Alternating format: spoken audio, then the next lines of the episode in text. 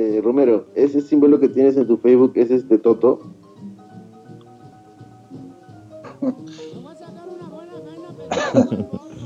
Ya estamos al aire acá con el Club Stone, programa número 2 programa somos número dos. Waxi, Delta y Romero. Acá contando las, las anécdotas más estonallas.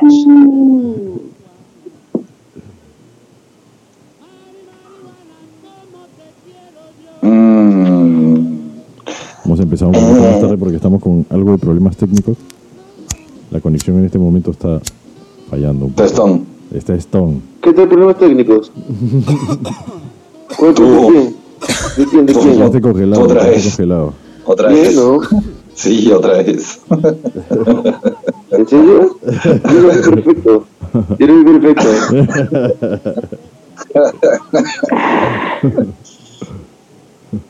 bueno, ya estamos con hambre. Cuéntame la pizza canábica.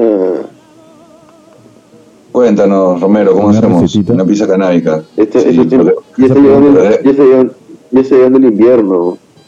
Pero queremos una receta recontra sabrosa, así bien fuerte, como para tumbar a un elefante, a un elefante canábico. Bueno, acá básicamente es la receta tradicional de una pizza, ¿no? Es este, harina, eh, levadura, azúcar, agua tibia. eh, bueno, después lo que le quieras agregar, el, el- el clásico toque. ¿no? Lo que le quieras poner.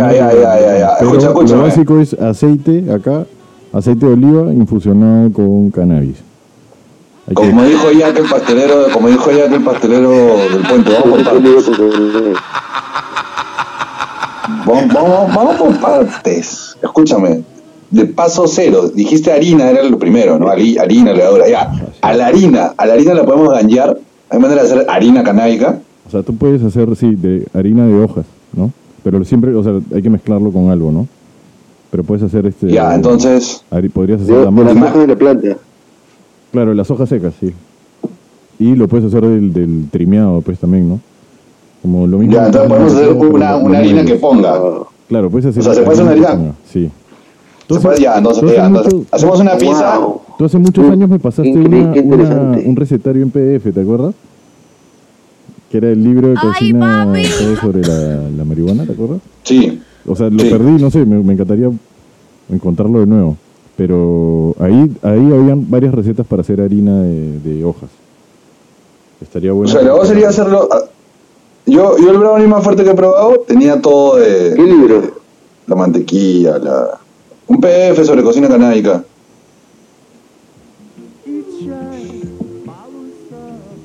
Pero bueno, sí. O sea, el- si la idea es hacerlo todo canábico, puedes hacer la harina canábica y el aceite y hacerte incluso un aceite con ajos y meterle, infusionarlo con, con cannabis también. pues, ¿no?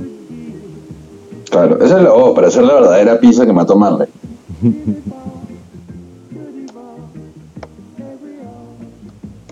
Y bueno, después el, el topping que le quieras poner, pues, ¿no? Y ya su Moños. aceita- su aceite, claro, le puedes poner ahí moños, aceitazo de oliva infusionado. Y después echarte tu cama eh, a, ver algo tranqui.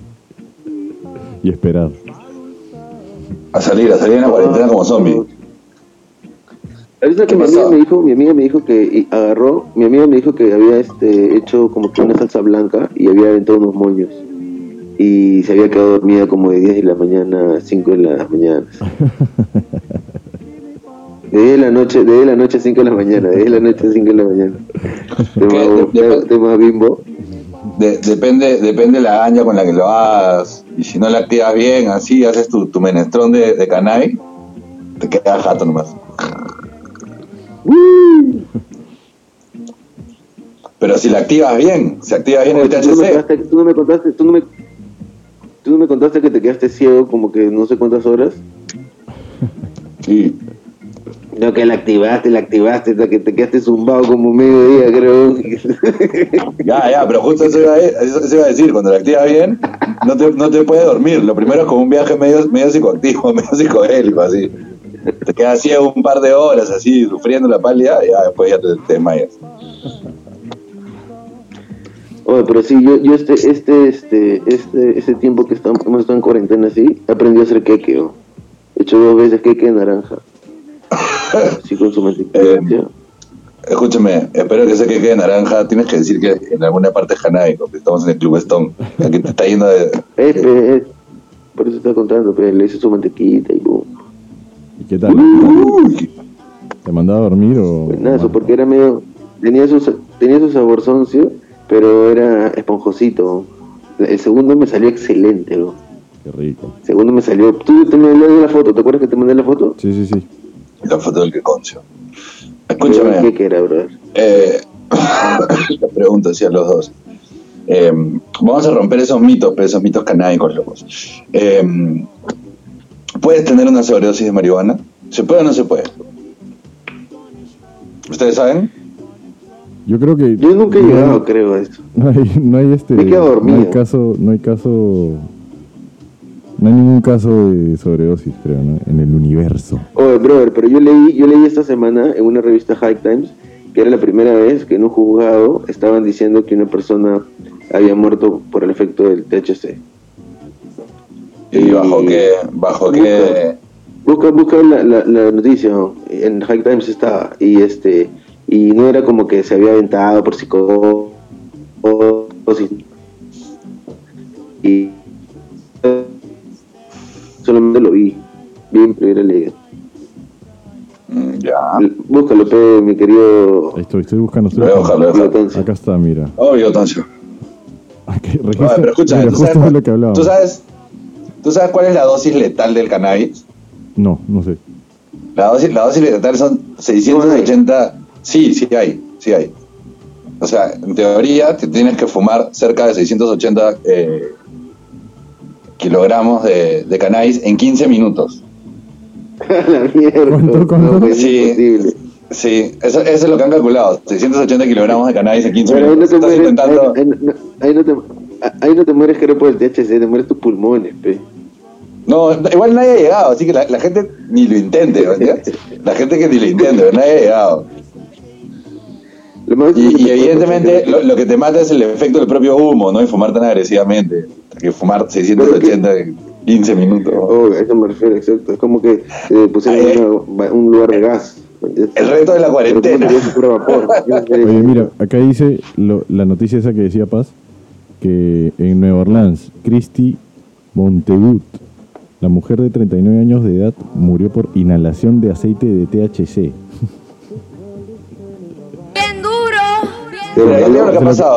yo, te voy a decir, yo te voy a decir lo que ha pasado sin leer la noticia, ¿ya? Así como con mi don de la clarividencia.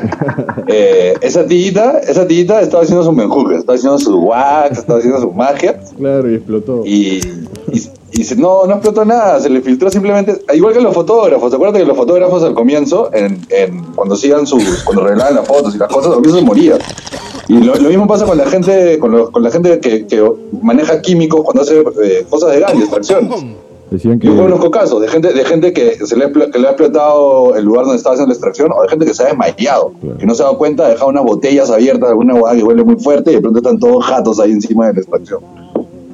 Es cierto, sucede en la vida real. Pasa en las películas, pasa en la vida real. Pasa en la película. Pasa en mi jato, no va a pasar en otra. Puta madre. Día me quemé la ceja con ese y no va a pasar. Ay, escucha su madre. Qué buena, de su madre. Puta. Oye, y eh, eh, como les decía, es el mito, ¿no? El mito de, de- de que la gente, o sea, siempre te dicen, cuidado con la sobredosis, la sobredosis. Pero la gente asocia el concepto de sobredosis únicamente a las drogas. Esa va hasta la hueá. Porque mm, tú puedes tener una sobredosis de cualquier cosa, puedes tener una sobredosis de, de café, puedes tener una sobredosis de, no sé, de lo que sea. De demasiada agua, tiene- pu- pu- te puede dar hiper- hiperhidratación, que es lo que te da, cuando- que es una amenaza más jodidamente real cuando tomas un montón de agua. Bueno, Eh, como decía, como decía este el, el antiguo médico antiguo que se llamaba Paracelso, decía eh, el veneno no es el- la sustancia, sino la dosis. Claro. Sí, el hecho de poder tener una sobredosis de algo no significa que la sobredosis sea más mortal, ese es otro punto también. La gente dice sobredosis, sobredosis, pero tienes sobredosis todos los días de, de todo lo que te metes al orto y puta madre. Entonces, como ocurre con cualquier sustancia, se puede consumir demasiada daña en ese sentido, pero tampoco es para que te vayas, o sea, lo mucho que te va a pasar es que te da la pálida o que te quedas dormido, que te da un montón de hambre y comes un montón y te quedas dormido. De verdad.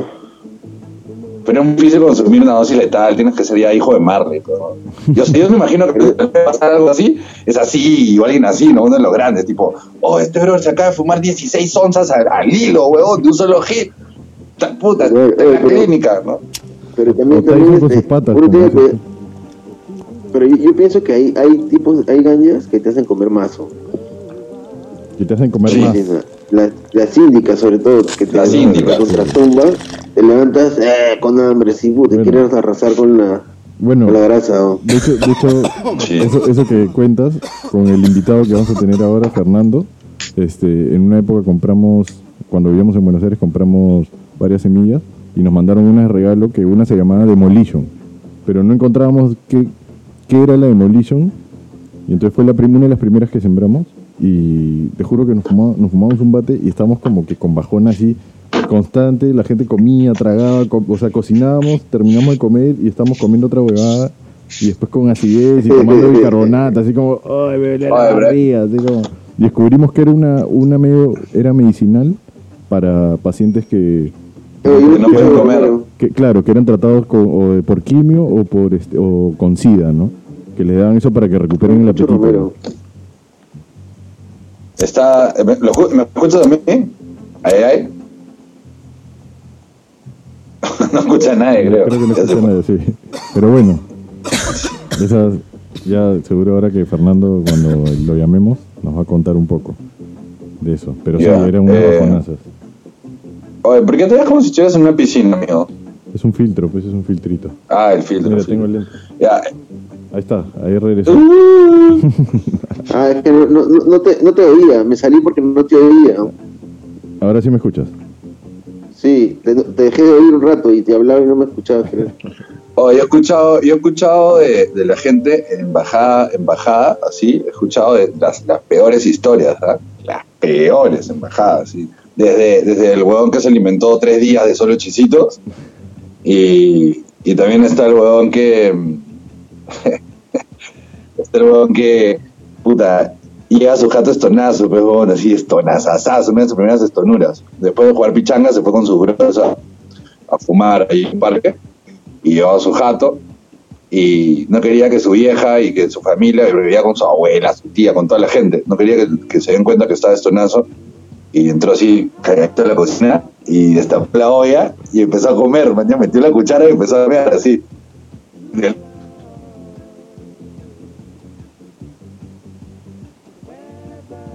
Delicioso.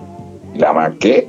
¿Qué chu- Yo no he hecho ningún chupe de camarones, oye, ¿qué estás hablando? Y dice, oh, fácil, fácil, fácil está estonazo, ¿no? Yo aluciné que esa va. Y su vieja dice, ah, la olla está llena de cucarachas.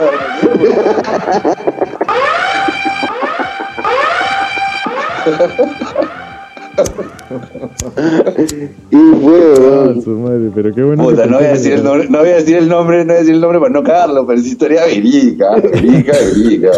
Después le cuento, después le cuento por Chupe- el internet. chupe de cucarachones. El chupe de que- Esa receta, esa receta tenemos que conseguir. ¿Cómo, cómo que decías?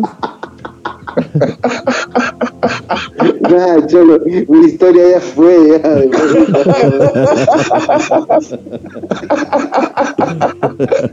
Cuéntanos, cuéntanos, no causa, no, no, no, ya fue, ya. Cuéntanos.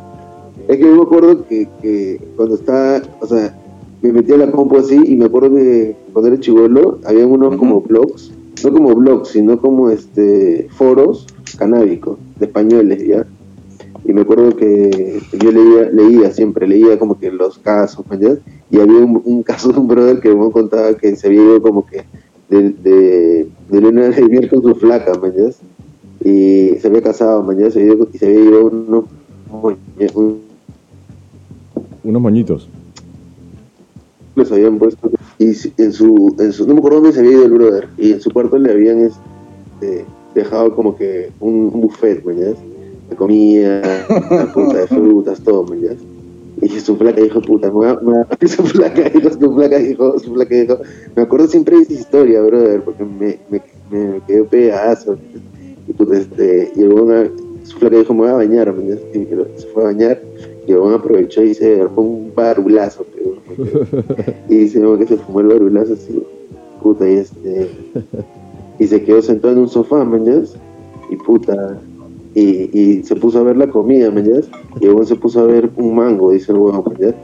puta lo miraba de lejos así ¿me entiendes? y puta después el huevón dice que lo siguiente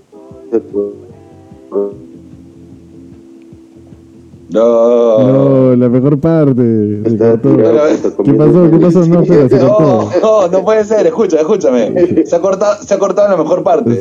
Sí. Se quedó mirando el mango y ¿qué pasó?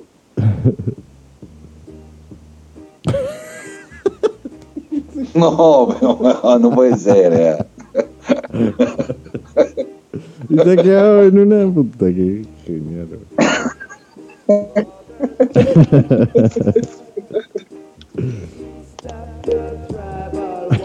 Ay, ay, ay.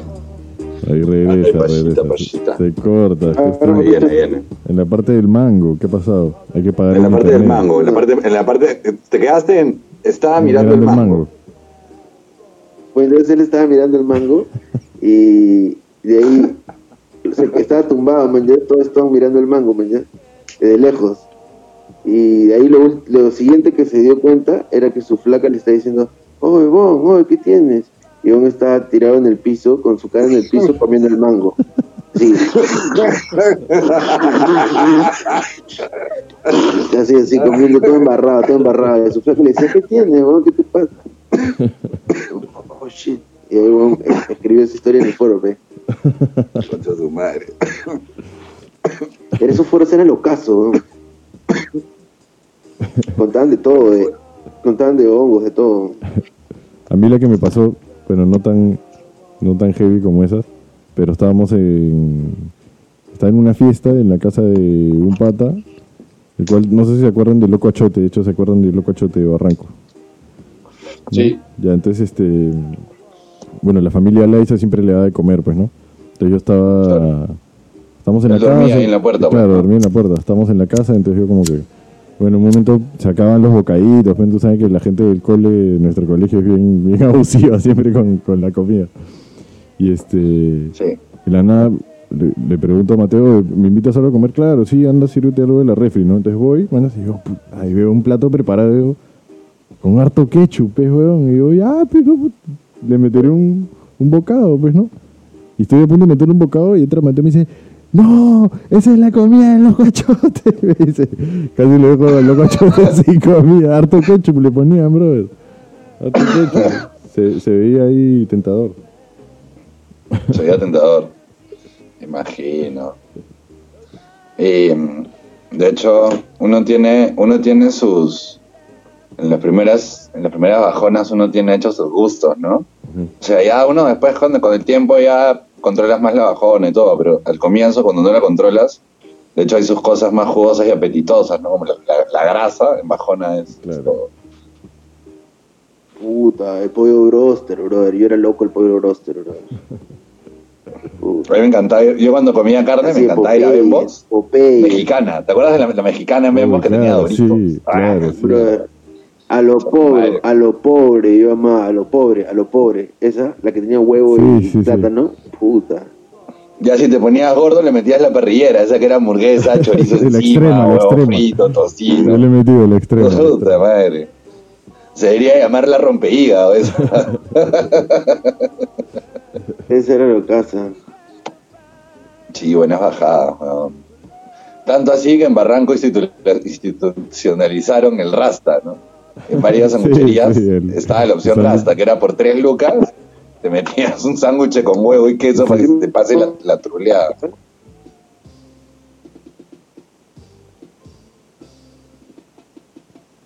Se quedó congelado mi causa otra vez. Ahí está. la imagen regresa, sale tomando una chela y se vuelve a congelar la imagen. Vamos bien. ¿Qué invitado tenemos hoy día? Cuéntanos un poco. Fernando La Rosa, un amigo con el que vivimos en Buenos Aires. Y este fu- fuimos growers. Nos va a contar un poco sobre su experiencia y, y algunas experiencias de vida también. Cuál lo marcaron y el cannabis lo ayudó. Claro. Ahí está de vuelta. Yo quiero. Estamos de vuelta. Hola, bienvenido. Bienvenido. Se fue, se Se fue. Se quitó, se quitó. Oh, este podcast es el Club Stone. El club Eh, Stone. nos están escuchando. Oui, oui, estamos Stone. Ay, oye, tú en cuarentena. Eh, ¿cómo, has, ¿Cómo has hecho? ¿Cómo estás haciendo para, para conseguir dubis? No, me dieron hambre. Se fue a comer. Y ahorita me estoy Bueno, después del programa voy a comer una pizza. una Oye, te vemos, te vemos. Te, te- te vemos comiendo. Oye, ¿ustedes cómo hacen para conseguir, con- para conseguir dubis en cuarentena? Mucho trámite, poco, poco trámite. O sea, hay que, hay que moverse, pues, ¿no? Hay que moverse, pero pucha, pues. Las arcas van disminuyendo, pues. Las arcas van disminuyendo, entonces ya hay que ir bajando de, de, de cualité. Sí, se dice, se dice en Lima que va a haber, que va a haber una sequía. Tú bajas a Rango. Yo a Barranco. ¿Y tú, Romero, dónde bajas? A Barranco también.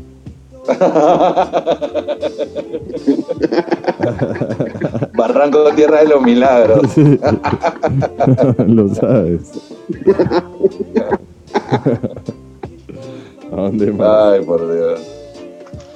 No, yo, yo he visto a la gente, en Barranco, la gente parada en la puerta de la noche, así sudando frío, así mirando la noche como... En cualquier momento van a abrir. Los parroquianos están afuera de la noche, parados desde la 1 de la tarde, mirando la puerta.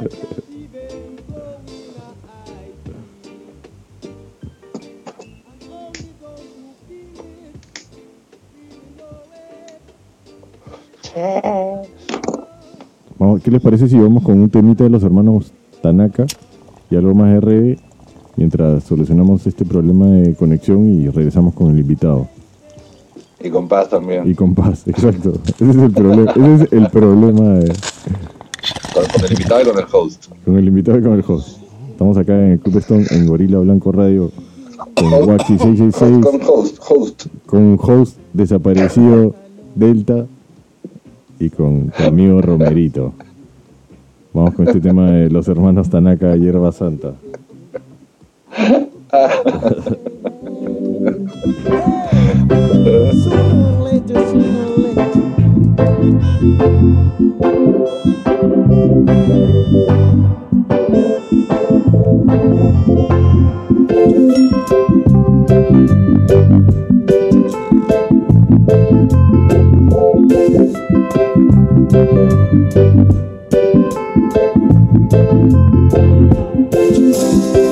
Aquí en Babilonia todo está negativo. Voy al parque y no me dejan escuchar el latido de mi corazón. Me late en el tambor, Nayabingi, fuego Nayabingi. Vamos a fumar buena ganja y entrar donde habitan los sentimientos. La casa del conocimiento en medio del alma. Llenar la pipa con hierba y entender lo que pasa. Llenar la pipa con hierba y entender lo que pasa. Llenar la pipa con hierba y entender lo que pasa. Ven a mí, hierba santa, yo voy a ti, ya Rastafari. Ven a mí, hierba santa, yo voy a ti, ya Rastafari.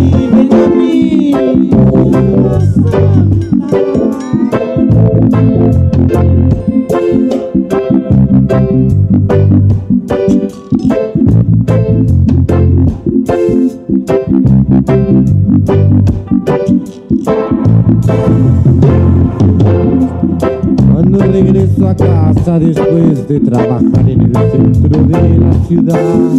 Me pongo a escuchar un rap.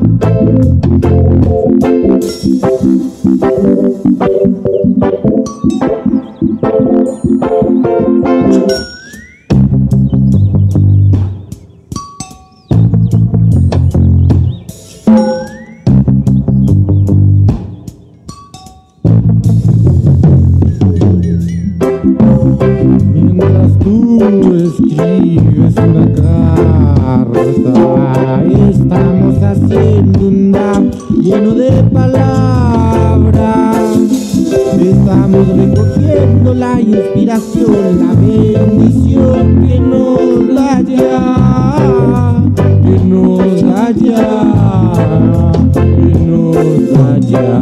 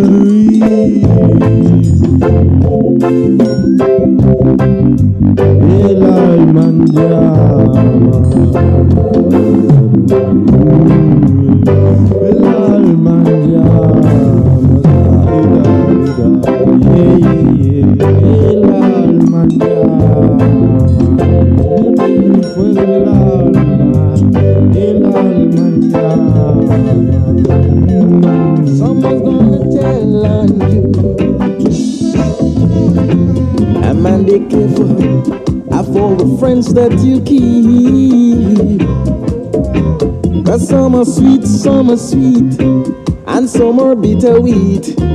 Hey, oh man, oh man, oh man, be careful of all the things that you do. Estamos de vuelta, pero sin el invitado. Pero tenemos al host. Regresa el host, yay.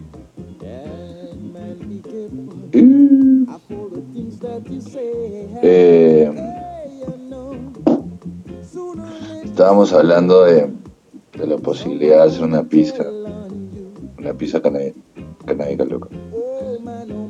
Con todos los ingredientes. Ese es el reto, alucinado. Que alguien nos mande, que alguien nos mande al, chat o por interno o por donde quiera, el medio que quiera. eh, en el Instagram de- del Club Stone que nos manden así como, oye, ya hice el reto de la pizza, todos los ingredientes, absolutamente todos son canábicos, la harina es canábica, la levadura es canábica, el azúcar es canábica, el aceite es canábica, todo, todo, todo. La pizza debería ser verde, entre verde y media, verde y amarilla. Ah, su pero es, esto-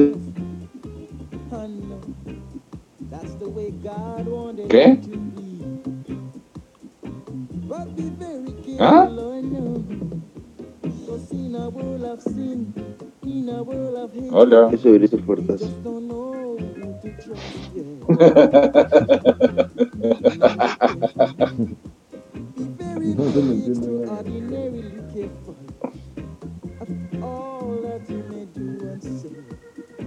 who to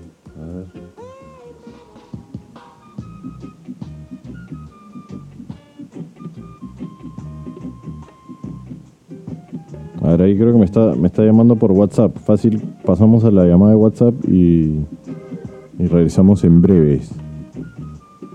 Dale.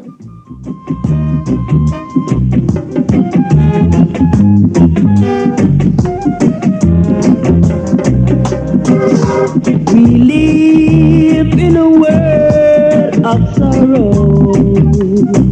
Just wishing for a better tomorrow. The pain and the strains we bear. The tears together we share. It's a fight, it's a battle for survival. So let's fight, struggle, fight. Let's sing the song of freedom. Let's wait for.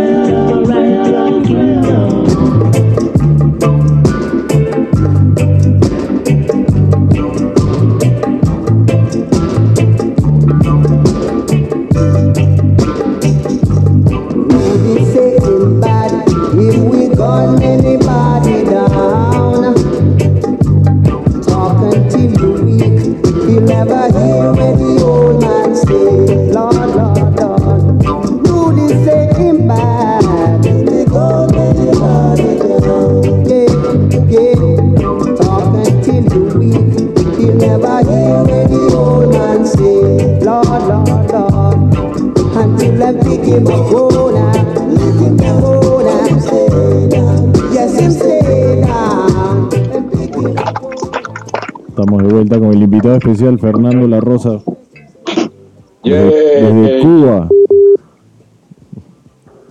Y se fue. Se fue. Ahí seguro regresa. ¿Qué pasó? Ahí está, se fue la conexión. Ahí está, de vuelta. Desde Cuba, Fernando La Rosa. ¿Cómo estás, hermano? Y man, damos gracias por las conexiones internacionales. ¿Cómo está la cosa en Cuba? ¿Cómo va con el tema del coronavirus y toda esta locura? Uh, también Cuba es un país que tiene harta prevención así en temas de salud. Y por ese sentido están bajando, o sea, realmente acá la curva esa que dicen está bajando. Pero también son súper estrictos, pues bueno, ahorita tienen las fronteras cerradas y no, no, pasa, no entra ni sale nadie hasta que la situación baje de verdad. Y eso me tiene a mí cagado, pues pues no puedo ir regresar a Perú todavía hasta que decidan eso, hasta decidan abrir, abrir el aire. Claro. Sí, Y, bueno. y vuelos humanitarios y ese tipo de rollos, ¿no? No, no puedes apelar a eso. Sí, bueno, o sea, el- podría apelar a esa, pero ahí ahí corresponde al, al gobierno peruano y ahí estoy más Claro. cagado que el COVID acá. Claro. Escúchame, ¿y Sí, ¿hay bueno, ganja? no- ¿Hay ganja en Cuba? Puta, no, puedes creer que, o sea, sí hay ganja, es muy cara para, para los estándares de lo que la gente paga acá. Eh, Por ejemplo, eso cuesta 5 dólares un poquito. La otra vez en La Habana también me quisieron invitar un poco, unos amigos compraron. Y cuando llegó la bolsita, ¿no? porque te la dan en una bolsa, era como si parecía tabaco, ¿no? Parecía así pasto seco, Claro. marrón, men. Tanto que, tanto que preferí no fumarla, ¿no? No Claro. me gusta tampoco, por el simple hecho de fumar, meterme cualquier huevada a los pulmones. Sí, pues. Y Claro. alucina lo más loco, lo más loco de todo fue que agarraron la gente, así una gente de La Habana vieja, una, una gente que bailaba, eh, unos bailarines, querían fumarlo, brother, en un papel de revista. Y me Sí, dicen que sí. eso es lo que la gente lo que la gente usualmente hace. Arrancar una hoja de revista y enrollar, enrollar esa huevada marrón en una hoja de revista. Y ahí, puta, me, pare- me pareció, yo los miré y le dije, ¿están, están hablando en serio? Y me decían que eso hacen, que eso hacen siempre, weón. Entonces ya eso sí me pareció muy, muy thriller, weón. Y ya, no, obvio que Bueno, la pasta. ¿Cómo, cómo? Imagínate, weón. me pareció súper thriller y no acepté, pero Claro. Fernando, escúchame, ¿nos puedes contar un poco? eh, estamos en, este, en este programa, estamos justo desmitificando lo que, lo que alguna gente piensa por, por mala información sobre, sobre la marihuana, ¿no? Entonces, queríamos que nos cuentes un poco tu historia y cómo te, te trataste con, con cannabis, ¿no? Claro, claro que sí, mi, mi hermano. Yo, para comenzar, yo soy consumidor de cannabis desde que tengo 14 años. O sea, yo tengo ahorita 33. ¿no? En esos momentos, evidentemente, lo hacía de, con fines lúdicos, ¿no? Mucho después, Claro. mientras fui creciendo, lo hice con fines espirituales también. Ent- Entonces, la marihuana se volvió parte de mi cultura, tanto para cualquier actividad, ¿no? Quería hacer música, también utilizaba cannabis y ese tipo de cosas. Hasta que a los 30 años me detectan un cáncer y evidentemente cuando me detectan el cáncer lo primero que me dicen es que tengo que dejar de, eh, de fumar directamente, ¿no?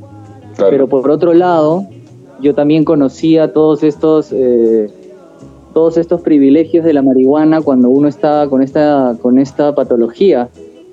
Y me empecé a investigar, a profundizar un poco más sobre los temas médicos y ahí entendí un poco más de cómo el fumar directamente la combustión genera un poco de CO2 y cuando estás en un tratamiento de quimioterapia jamás sería recomendable un poco de CO2 y empiezo a encontrar los sintetizados y, y bueno, es ahí donde yo empiezo también a, a fumar marihuana directamente eh, de los sintetizados, a vaporizarla, Claro. eh, conozco de las extracciones y no Para los solamente que la nos, discúlpame, para los que nos están escuchando, ¿puedes explicar brevemente a qué te refieres con sintetizados o extracciones? ¿Qué, es lo que tú vaporizas?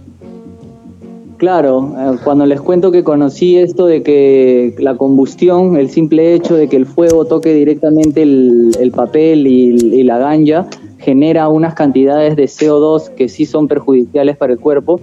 Los sintetizados son, eh, digamos, los compuestos de las plantas extraídos, extraídos de diferente manera para poder ser consumidos de otra manera que no sea a través de quemarlos. Claro. que sean directamente consumidos a través del vapor, ¿no?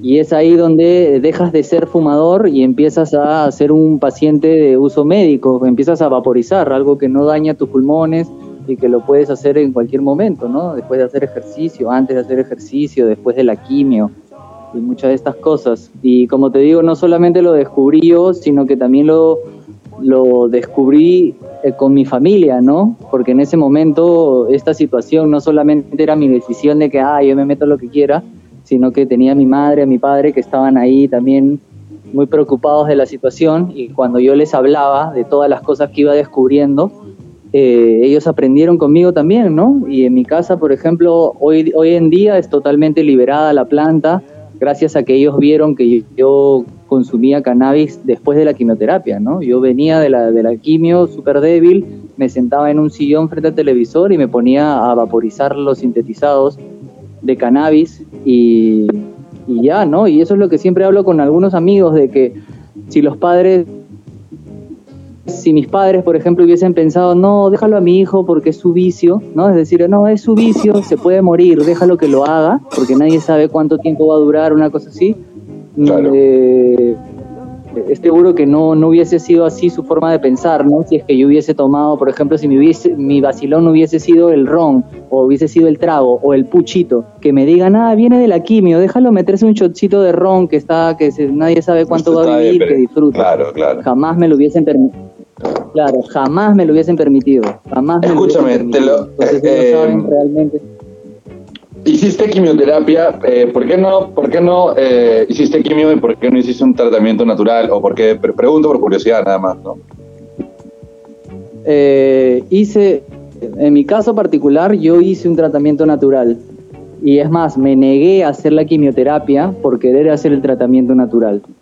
Me negué a hacerlo y pasaron seis meses después de que me negué a hacer el, el tratamiento por quimioterapia y me hice un tratamiento natural y el cáncer siguió su curso, ¿no? Siguió su curso y se expandió más de lo que debió, de lo que debió ser, ¿no? Y ya en vez de recibir quimio tranqui de pastillas, tuve que recibir las quimios más fuertes y todo un tema, ¿no?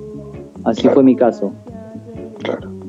¿Y tú cómo? Una pregunta, Fernando. ¿Y este, tú sentías que esas vaporizadas te ayudaban en tu metabolismo? O sea, te daban hambre, te Es, naturalmente? ¿O qué sentías? es. Total, totalmente, men. Es, eh, es más, más, esa experiencia me hizo saber eh, lo poderosa de esa planta, ¿no? Lo poderosa de la naturaleza, sobre todo en esa planta, porque con la quimioterapia, o sea, uno que no duermes, dos que te cambia el sabor de las cosas que comes, te las hace así metalizadas al punto que no, que no te da ganas de comer nada. Entonces, que mis, que mis padres me vieran darle un hit y a los cinco minutos ir por mi propia cuenta a buscar una fruta, para ellos era como eh, inimaginable. Y Claro, después, que yo en todo mi tratamiento de quimioterapia, que yo lo hice por cuatro meses, un tratamiento de una quimio bien fuerte, eh, ni una sola vez vo- vomité. Entonces también me suprimía los deseos del vómito, por otro lado me hacía dormir súper bien y por otro lado me daba hambre. Entonces eran las condiciones perfectas para yo sobrellevar los efectos paliativos de la quimio, ¿no? Claro. Vaya. Qué de puta madre. Así Qué de puta madre. Sí, güey. Qué testimonio tan fuerte, Fernando, Sí, ¿ah? ¿Y cómo fue? Cómo, Y- fue cómo, cómo empezaste tú a consumir? ¿Cómo fue tu, la primera vez que consumiste? ¿Te acuerdas o no? De- ¿Qué tal? Estoy, estoy viejo, estoy viejo, pero no tan viejo. Pero sí, sí, claro que me acuerdo, ¿no? En ese momento fue porque, en ese momento fue porque me acuerdo que unos, una, una chica del barrio también ya había fumado y era así como que la más terrible del barrio supuestamente, ¿no?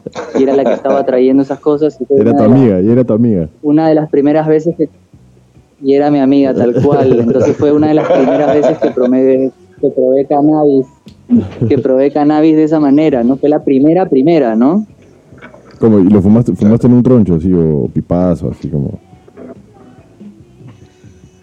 Eh, sí, fumamos un troncho súper así me acuerdo que fue súper mal, mal armado Claro. todo no es más nos fuimos con ella a buscarlo a un sitio súper peligroso también no Nos- eso es algo que también la ilegalidad eh, fomenta en los jóvenes, ¿no? Meterte en un barrio súper peligroso donde el huevón que te vende eso por primera vez es un huevón que también vende paco y huevadas. Claro, sí, Claro. sí.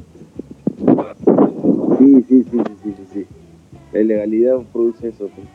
Yo me acuerdo, yo, yo puta, con el tema de, de la ilegalidad, lo, lo peor que he visto es en, en las marchas, en una de las marchas eh, de la marihuana, en el centro de Lima, a una señora, unos policías la, la agarraron a palazos y la señora estaba marchando ahí quejándose porque ella no, no, no tenía un dealer, digamos, entonces cada vez que su, hijo tenía una enfermedad y la señora buscaba marihuana para ella misma hacerle un aceite. Entonces tenía que meterse a callejones a buscar rojita. O, meterse a callejones, como tú dices, donde el mismo que vendía vaina tenía que venderle a la tía a la tía Ganja. Entonces, puta, le agarraron a palazos a la tía y lo único que quería era buscar un caño decente. Qué frías son. Sí. Sí. Puta, qué frío. Oye, pero, pero sí, eso es una realidad, men, este, que debería regularse, ¿no? Por eso las madres que hicieron esto, este tema del uso medicinal, que son las madres buscando, buscando esperanza, buscando esperanza, eh, lo único que piden ahora, porque después, o sea, en el Perú ya hay una ley, digamos que hay un artículo dentro de la Constitución que acredita que la marihuana tiene usos medicinales, pero solamente acredita, ¿no? Eso ha pasado hace casi dos años ya. Y entre ese lapso de tiempo, las madres siguen sin recibir su medicamento. Es decir, ahorita en Perú no hay empresas oficiales que estén produciendo el aceite de cannabis para darlo masivamente. Bueno, Entonces, el- el- lo que están pidiendo ahora es el autocultivo. El CIS, el CIS estaba repartiendo para algunas personas, ¿no? Como, Sí, pero se acabó. la- no, el Sí, primer invitado, el, se apagó rápidamente, pero el- primer invitado- stickers, ¿no? Vi unas... tenías tu carnet, podías ir a pedir, si tu médico te recetaba, podías ir y recibir tus gotas, ¿no? De cannabis. El primer invitado que tuvimos, Payo, nos habló un poco de eso, ¿no? El gobierno había, había hecho un aceite pero había hecho una producción muy pequeña y se acabó rápidamente. Había, había comprado una producción. En, Había en comprado una producción y la había, y la había revendido. ¿no? No, Claro. Claro, sí. He, he estado viendo en, en algunas páginas de Instagram que sigo, como Perú Cultiva y otras más, he visto que ahora el Minsa está sacando unos frasquitos con el sticker que dice cannabis y no sé qué, pero ¿cuántos habrá? Si será lo suficiente para abastecer a la gente. Aparte, ahora todo el mundo está enfocado en solamente el CBD, ¿no? Claro. Eh, solamente el CBD y mucho y mucha gente sabe que son las la simbiosis de todos los químicos, o sea, de todos los cannabinoides químicos orgánicos que tiene la planta, son los esenciales necesita, para el claro. cuerpo, ¿no? Claro. Claro, claro. Es la simbiosis de todo, no es solamente el CBD, aparte que también ese pensamiento es un pensamiento antinatural, ¿no? Es como tener una planta de mango y decir saca el mango y corta la y mata la planta. No no no, Claro. no tiene sentido, ¿no? yo, yo es este, yo tengo yo a veces este, yo conozco un brother que él él, ven- él como que distribuye cannabis este aceite ya es un amigo que él distribuye ese cannabis y este ¿me escuchan? Sí. ¿no? Sí, estamos Sí, escuchando. Ya. Este, Un amigo. Y bueno, este, distribuye aceite. este amigo me comentaba, este, este amigo, este amigo me comentaba que acá en el Perú, ¿no? Como no hay muchas plantaciones de CBD, el, el aceite que ellos producen es Rick Simpson Oil, ¿entiendes? Entonces es, es eh, cannabis con THC, pero lo convierten, digamos, le matan un poco el THC y, y saca un poco su CBD, ¿no es cierto? Y él me comentaba que los pacientes que él trataba, este, cuando habían intentado el CBD puro, no les gustaba, no lo querían usar bien, ¿entiendes? Preferían el, el, el aceite de cannabis que tenía un poco de THC y más completo, ¿entiendes? Sí. Que solo el de CBD. Claro. Eso me comentó él. ¿no? Claro, aparte, aparte hoy en día es una realidad, porque cerca, cerca de los años 90 es donde se descubre el sistema endocannabinoide, ¿no? Sí, Es claro. decir, que tenemos receptores en todas nuestras partes del cuerpo y en los órganos. El programa pasado Eso, ha sido eso, sí. descubierto en los años 90, Sí, o sea que es un 88, en descubrimiento el 88. reciente y lo único y lo único que certifica ese ¿qué cosa? En el 88 salió. ese estudio. El otro día hablamos de eso, porque vi un El doctor documental. pues, Mechulón, En el 88. el doctor Mechulán, Bueno, la cuestión es que es súper reciente ese descubrimiento y lo único que, que certifica es que el ser humano ha estado en, el, el ser humano ha estado en constante conexión con la planta desde sus etapas más primitivas. Es decir, que tenemos, tenemos conexión con la planta desde hace 5.000, 6.000 años atrás. men. Totalmente. Además, como tú decías, ¿no? Que hace la simbiosis, pues, ¿no? Porque es como que es lo... Sí, con nosotros, esa planta, y seguramente con muchos animales. Claro, exacto. O sea, que o sea, todo, como que los, los seres vivos comparten el mismo, la misma sustancia química, ¿no? Y lo sabes, todos lo, todos lo cantaban, lo comen los pájaros, la vaca, todo lo comen. Tal cual, tal cual. Oye, también, Fer, Fer, también has tenido tu experiencia como, como ganja farmer también, ¿no? Tal cual, tal cual. Tuve una, una experiencia que me abrió realmente no solamente los ojos a, a cultivar marihuana, sino al, al simple hecho de volver a la tierra y cultivar todo tipo de alimentos, ¿no? Tuve una, una experiencia ahí con Sebastián Romero viviendo en Argentina. Ahí fue la primera vez que, que sacamos ahí unas buenas unas buenas cosechas de cannabis, ¿no? Y Sí, pudimos sí. producir, digamos, sin tener que comprar a nadie constantemente por un buen tiempo, ¿no? Sí. Y eso fue increíble. Cuando me di cuenta de que podía hacer eso con la marihuana, dije, oye, puedo hacerlo con el tomate, puedo hacerlo con, el, con, con cualquier fruta, De hecho lo hicimos. Y ¿te así fue. Lo hicimos. ¿Qué, qué, qué, qué frutas le metieron, además de Ganji? Eh, tuvimos tomate, ají, ¿no? Sandía, tuvimos una sandía chiquita. ¿Te acuerdas o no? Ya, En en una terraza, ¿eh? Sí. ni siquiera ni siquiera en un patio, Sí. nada. En una terraza, en un segundo piso, tuvimos tomates, ají, sandías, albahacas moradas. Uf, hemos sacado un montón de un montón de alimento y por otro lado teníamos nuestro nuestro cannabis ahí bien, Sí. bien un, un par de zapallitos así chiquititos. Rasta, ay, Sí, y la, y la, y la, este, la sandía era del tamaño como que una, una o sea, era una pelotita así, esas tipo la de fútbol chiquitas, pero era dulcesaza, bro. Era, o sea, eh, tenía poca carne, pero era dulcesaza, buenaza, bro. ¿Qué, la sandilla? La sandita, sí, Sí. era como así chiquitita, una pelota de esa fútbol, pero la chiquita, la que son más para dominar, así. Qué rico. Oye, y, y, y e- esta experiencia que tuviste, Entonces ahí también, ahí también nos dimos cuenta, pues, por qué, por qué...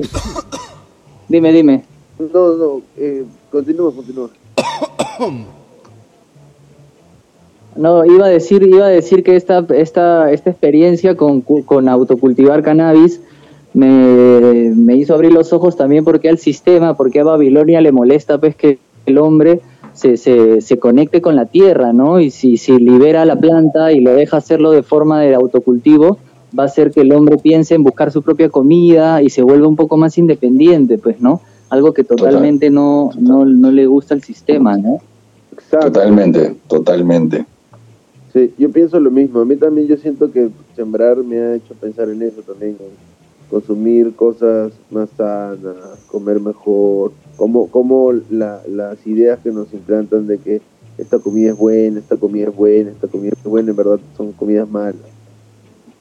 Yo creo que de alguna forma, de alguna forma es como lo más, saca como, como, o sea, fuera todo lo que ha dicho ti- tienes, o sea, siento que tienes totalmente razón, pero también saca como eso, ¿no? Saca co- como eso, ese instinto primitivo de te relaja un toque, o sea, dejas de pensar, de- o sea, dejas el celular, man, ya de- dejas tanta huevada un rato y, y realmente vuelves a ser como el humano lo fue, puta, al comienzo, sentado como huevón con la tierra, puta, plantando huevadas, tranquilo, viendo crecer una planta desde cero, Ajá. puta, es, es, es toda una huevada, ¿no? O sea, te, te- lleva eso- a, eso otro lado. Yo pienso que eso también está eh, ligado a la alimentación porque también te hace pensar qué cosas llevas en tu cuerpo, man, ¿ya? No, totalmente, no, no, no, no lo estoy delirando. Claro, normalmente uno, uno este, uno... Tal cual, tal cual. No, no piensa en eso, no piensa en eso, ¿no? Sino que ya está automatizado, Exacto. piensa que sí, que... Pero cuando empiezas a leer y a investigar y a darte cuenta de las cosas que, que los distintos tipos de alimentos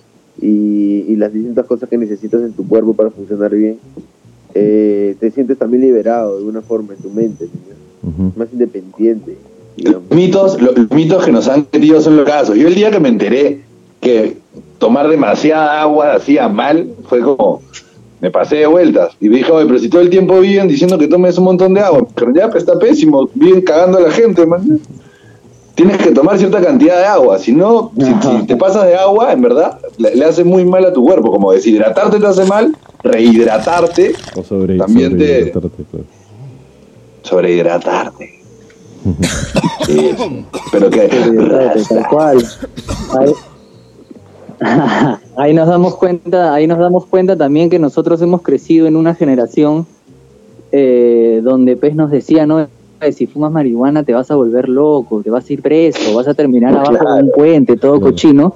Igual así, igual así, eso me lo decía mi abuela, mi mamá, igual así la gente, eh, vamos a fumar con los amigos. ya, pero imagínate ahora las generaciones que crecen. Claro, imagínate ahora las generaciones que crecen escuchando que no, lo- la marihuana tiene alguna propiedad medicinal, es, es, es buena en alguna medida. Puta, olvídate, pero la gente está más fumonaza que nunca. Lo, lo más cerca para no- lo más cerca para nosotros de chivolos era el trigal. Uno iba al trigal y en el trigal tenía pipas, en el trigal tenía comida, no sé qué. Ahora, hay, bueno, ya por, por cuarentena no, pero hasta antes de cuarentena habían 500 ferias canábicas, comida canábica, eh, eh, ferias donde te invitaban hits de Claro. guac. Ven, ven- a probar nuestra extracción, puta madre. El ser humano se está dando cuenta ya, pues, las cosas buenas de la vida. Sí, claro. A- antes de venirme a- antes de venirme a Cuba fui a un par de esas ferias también. Vas, compras una cosita canábica y de paso te invitan un hit de Rosin. Puta. feliz. Imperio, sí, buena feria, Está buena feria. positivo, yo también me acuerdo. Pero en, en- en nuestro, cuando éramos chivolos hubiera sido imposible que haya una feria así, que la Claro, gente vaya a- a- además que la gente muestre, Nadie, no. la, la- la gente ahora muestra su planta con orgullo, tipo, oye, mira, e- esto, esto lo hice yo, es, es casero, Claro. usé tal huevada, no sé nada químico, la gente muestra su, sus plantas como si fueran sus hijos, ¿no? Tipo así. Sí, es verdad. Sí, claro, claro. Por eso es algo, es algo bueno, es algo bueno que trae toda esta corriente, toda esta corriente canábica, ¿no? Porque toda esta corriente canábica viene con una buena vibra de esto, ¿no? De correcta alimentación, de que la gente se sienta orgullosa de sus plantas y de una buena movida, que ahora se está haciendo más evidente, pues men, y ahora con estos podcasts también que lo va que va a hacer que repercuta todo este mensaje, mi brother. Claro, esa es nuestra idea también. Nuestra idea es que la gente empiece a hablar de esto, que compartan su caso. Muchas gracias más bien por compartir tu caso, hermano. Sí. Que la Sí, gente muchas gracias. No, gracias a ustedes, representada, ¿no? hermano. Que hay una Damos gracias a la vida y al que mantiene la vida, mi brother. Rasta. Este, y cuéntame, cuéntame más o menos cómo es la, la, la situación legal del cannabis en Cuba. ¿Cómo es?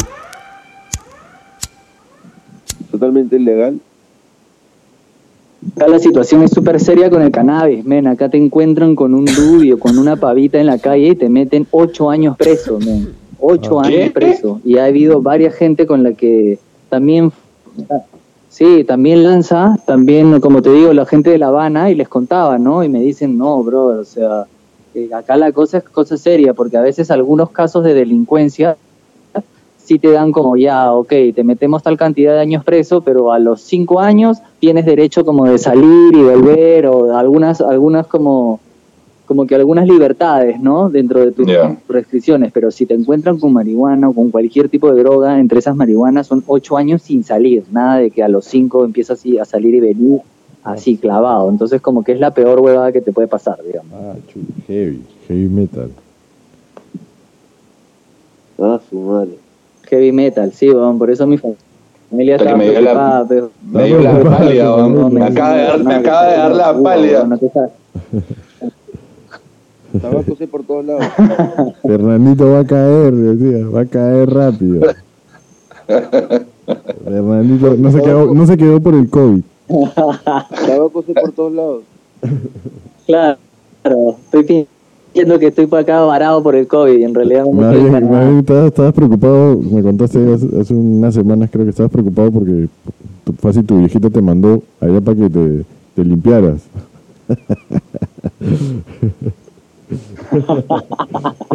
Pues ahora estoy creyendo esto, ¿no? me, vine, me vine a hacer un diplomado de cine que duraba dos meses y yo, ah, dos meses sin WIT si aguanto.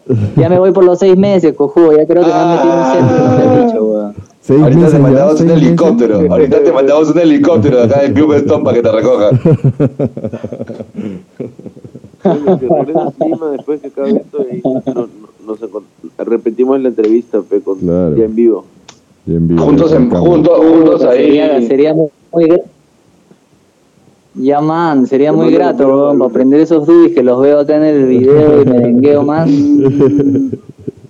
En la parte 2 ya con la- el regreso el regreso a Lima, del regreso a. Tienes que regresar tocando ahí algo, pues son cubanos algo, pues tienes que tocar en vivo ya. Ya maracas, ya maracas al menos. Oye, cuéntame, cuéntanos, cuéntanos del, del, del, del, de la, el curso que estás llevando. Ah, eh, yo soy realizador audiovisual, me especialicé en dirección de fotografía, que es manejo de luces y cámara. Y, nada, eso estudié en Argentina, ahí donde viví con mi causa Romeraya, como cinco años, y después fui a Perú y lo último que estuve haciendo es dar clases en, la, en el Instituto La Toulouse-Lautrec. Y ya, y nada, decidí especializarme un poco en los logros, te hace sentir que estás como que, ah, sé bastante, ¿no? Pero ahí es cuando al contrario te das cuenta que menos sabes y que más necesitas perfeccionarte. Y me vine para Cuba a hacer un diplomado de iluminación cinematográfica. Qué chévere. Qué puta madre. Qué puta madre. ¿Y qué tal son las escuelas allá? Cuéntame. Sí, bueno. Puta, son buenas, men, son súper buenas. Acá la verdad que la educación, la alimentación, y la vivienda, como que las cosas más básicas sí son aseguradas para, toda la población. O sea, puede, las cosas escasean, realmente escasean. Una cosa es que yo les cuente y otra cosa es ver a la gente pues, que pide a veces jabones, pasta dentales porque no alcanza. Pero por otro lado, pues, cuando recién empieza así las catástrofes o las los momentos de- de que de necesidad, así como estos del COVID y todo, a todos, a todas las personas les dan el Estado les da un bono, ¿no? Les da un ticket. Y sí, tienen que hacer colas de colas, pero les dan un ticket para que recojan pollo, para que recojan papel higiénico, pasta dental y eso, ¿no? Entonces como que la, como que tienen las cosas, pero de una manera súper medida, súper medida. Una cosa es que les cuente y otra cosa es estar acá, pejón, y ver que no, no sé, o no tengo una esponja, una esponja para lavar mis platos y me está costando comprar otra esponja para lavar los platos porque ahorita están escaseando, ¿no? ¿Ya? Pero, ya, pero por un lado, disculpa que, que toque ese tema, por un lado escasean las esponjas para lavar los platos, pero por otro lado todos tienen comida, por lo que dices. O sea, no hay gente como acá sacando banderas blancas de las casas, quejándose que no tienen que comer, de que el gobierno no les da nada. Exacto, total, totalmente. Acá no hay gente que se vaya a morir de hambre, así la gente acá no Eso- muere de eso hambre. es increíble. La gente tiene Bueno, cosas me- que a mí me parece increíble. No por la wea, mi segundo nombre es Fidel. Sí, men, alucina que eso me ha sorprendido. Yo estoy acá en la escuela y yo debería haberme ido el 20 de abril. Mira, mira qué fecha estamos y la escuela no me ha votado, no me ha cobrado ni un centavo. Yo tengo mi, a- mi habitación estudiantil ahí con cocina y tengo el comedor que me da desayuno, almuerzo y cena. y lo Qué van a hacer hasta que la embajada que yo me vaya de acá. Qué paja. Entonces, brother, ¿en qué país, en qué otro lado? Acá viene en la mañana un doctor y me toca la puerta de mi, de mi habitación y me dice que cómo estoy, cómo me siento. ¿En qué otro país va a ir un doctor puerta acá? Y eso pasa no solamente en mi habitación estudiantil, eso pasa en cada una de las casas. Los doctores van, te tocan la puerta casa por casa. Hay una cantidad de médicos como para que todo el mundo sienta de que se preocupan por ellos y por su salud. ¿no? Increíble. Qué increíble, bro. Sin palabras, sin palabras. Y acá la gente ro- robándose millones de soles en, en gel para mano vendiendo lubricante. ¿no? Casi- Pero, Fernando, Impresionante. en tus épocas de, de grower, ¿cuáles, ¿cuáles fueron tus strains favoritas? Tuvimos varias, tuvimos varias, ¿ah? Uf, me acuerdo que, sa- ¿sabes qué? Sí, me acuerdo Cuando compramos la, la que me encantaba y que el tanto que la conseguí, otros amigos se fueron para... Sí, claro, y unos amigos se fueron a, para Holanda y les pedí la White Rhino. Sí. Sacamos un par de White Rhinos que, bro, Ay, tiene un olor que estoy seguro que puedo agarrar un moño de White Rhino de donde sea y, y descubrirlo y decir, bro, este es White Rhino. ¿no? Sí. Bueno, es que esa, esa fue la que la que clonamos, ¿te acuerdas? Que hicimos una madre y la tuvimos y la tuvimos por un montón de tiempo, ¿te acuerdas? Que fueron como las primeras semillas y después como que todo Sí. por, por golosos como que Sí, no, también, también creo, también creo que ha sido eso, ¿no? Que hicimos una planta madre y sacamos esquejes y fue una, una variedad que Sí, tuvimos como- ¿Cuántas plantas tuvieron? Tuvimos- ¿Cuántas plantas tuvieron? O sea, tuvimos como cuatro generaciones de White Rhino, creo, o seis generaciones de White Rhino, algo así, ¿no? ¿Te acuerdas? Sí, no sé exactamente cuántas plantas tuvimos, pero te puedo asegurar que llegamos a un momento de producción continua que teníamos wheat todo el tiempo. O sea, venía una, teníamos otro otro tanto Claro. secando y estaba ya por salir otra tanda para cosechar y así. Sí, salía la otra, teníamos otra secando y salía otra más. Y así, Vivíamos y así juntos, estuvimos, vi- tuvimos, puta, tenemos un, un También que lo hicimos, brother, porque en Argentina, a comparación de Cuba, Ajá. eso es algo que es algo que también este cuando me sacaron acá la, la, la marihuana de acá de Cuba eh, era fea pero al menos parecía como que parecía algo una marihuana lechugosa y marrón pero en Argentina brother la primera vez que compré me trajeron un cuadrado que parecía un chocolate sublime y yo qué es? ¿Cómo es eso? entonces ahí La te dan maldita el paraguaya. paraguayo. La maldita paraguaya. La maldita paraguaya, que esa va Sí, es realmente horrible. tóxica, weón. Me acuerdo que en los comienzos, los comienzos cuando, cuando solamente había eso, bro, la técnica era poner agua en una olla, hervir el agua y meter ese cubito Maggi marrón grande Sí. Ah, y de ahí no. empezaba a abrirse y empezaban a soltarse los moños ya ni siquiera marrones, sino medios negruzcos. Sí. Y ahí recién lo poníamos al horno o lo poníamos al sol y al día tomábamos moños negros. Sí. Era la única manera.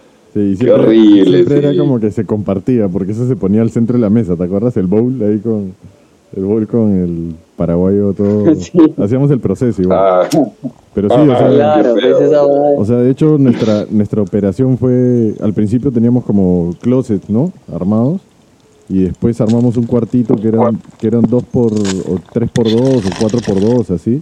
Hicimos mitad, mitad este, vegeta y mitad floración, pues. Y ahí en un momento agarramos viada nomás. ¿no? Sí, al Escúchame, ¿y con el olor cómo hacías? ah? comienzo. Ahora, que lo pienso, porque vivían, vivían en un depa, ¿no? No, era una casa de un, de- que era planta Eh, baja no, nomás, era un Era piso. Un, era un piso y el segundo piso era un terrazón y ahí estaba el cuartito.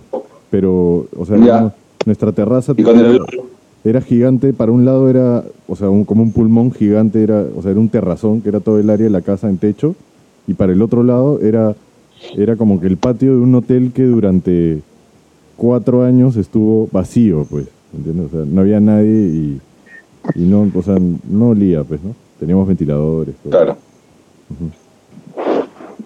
Sí, la verdad que no olía, no olía tanto como para poner extra- extracción de carbono y todo, pero no, no, todo. no olía tanto. No, no, extractores no. Ah. No, no, porque... o Extractores sea, no, ventiladores teníamos, lámparas, ventiladores. O sea, para todos lados el cuartito... timers, ¿no? el- sí, el cuartito estaba aislado para todos lados y era como ah, techo abierto. Y Buenos Aires hay unos vientazos, pues entonces no... La verdad que no... No tuvimos ningún problema de ese tipo. Qué bonito. Bueno. Ha sido un placer. A todos, amigos míos. Ya vamos terminando este podcast maravilloso. Fernando, muchísimas gracias por estar con nosotros y apenas llegues a Lima, apenas pongas un pie en Lima, avísanos para, para juntarnos y hacer el programa contigo en vivo. Sí. Dale, hermanos, muchísimas gracias a ustedes ahí por la invitación y por tener estas iniciativas pues para poder liberar la planta ahí en la sociedad. Damos gracias, hermanos. Un abrazo, Gracias a ti, hermano. Fernando. Muchísimas gracias. Te- Nos vemos, que Fernando. pronto, que vuelvas pronto. Un abrazo, mi gente. Nos vemos la próxima Ahí nos vemos. Rastafari, nos vemos en Lima. Nos vemos. Chao, Fernando. Ya, voy a estar, voy a estar atento ahí. Ahí Nos vemos en Lima, abrazos. Abrazos. Un abrazo. La canción. Ahí estuvimos con Fernando La Rosa, nuestro invitado, y hasta el próximo jueves ya saldrá el podcast en Spotify, ¿sí o no, Pasta? Sí, vamos. Vamos a mi querido pelón. Fruta. Cabeza de- O pelado. Deja de comer, oye, deja de comer en vivo, concha tu día. Próximo jueves, 9 pm. Invitado Boris, Vision de Hood. La semana del martes subimos esta Sigan fumando, investigando. y, y miren al cielo. Que tengan una vida larga y prospere. Nos vemos, Hablamos. Hasta el próximo programa.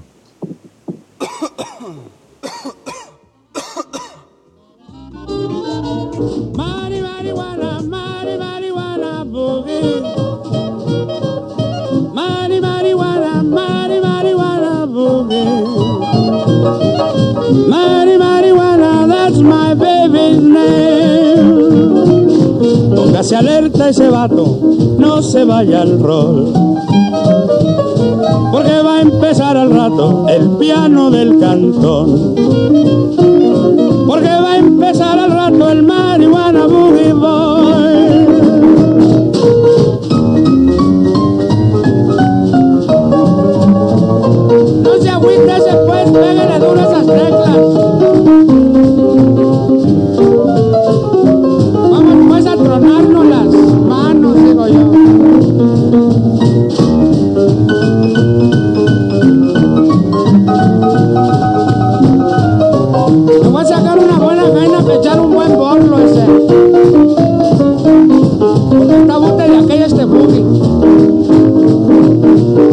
Jaina se llama Juana, Juana, Juana, Juana.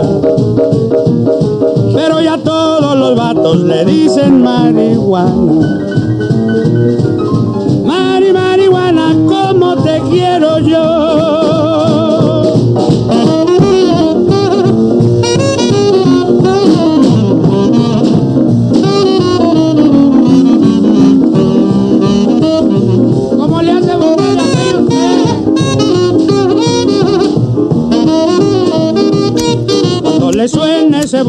Me siento volado.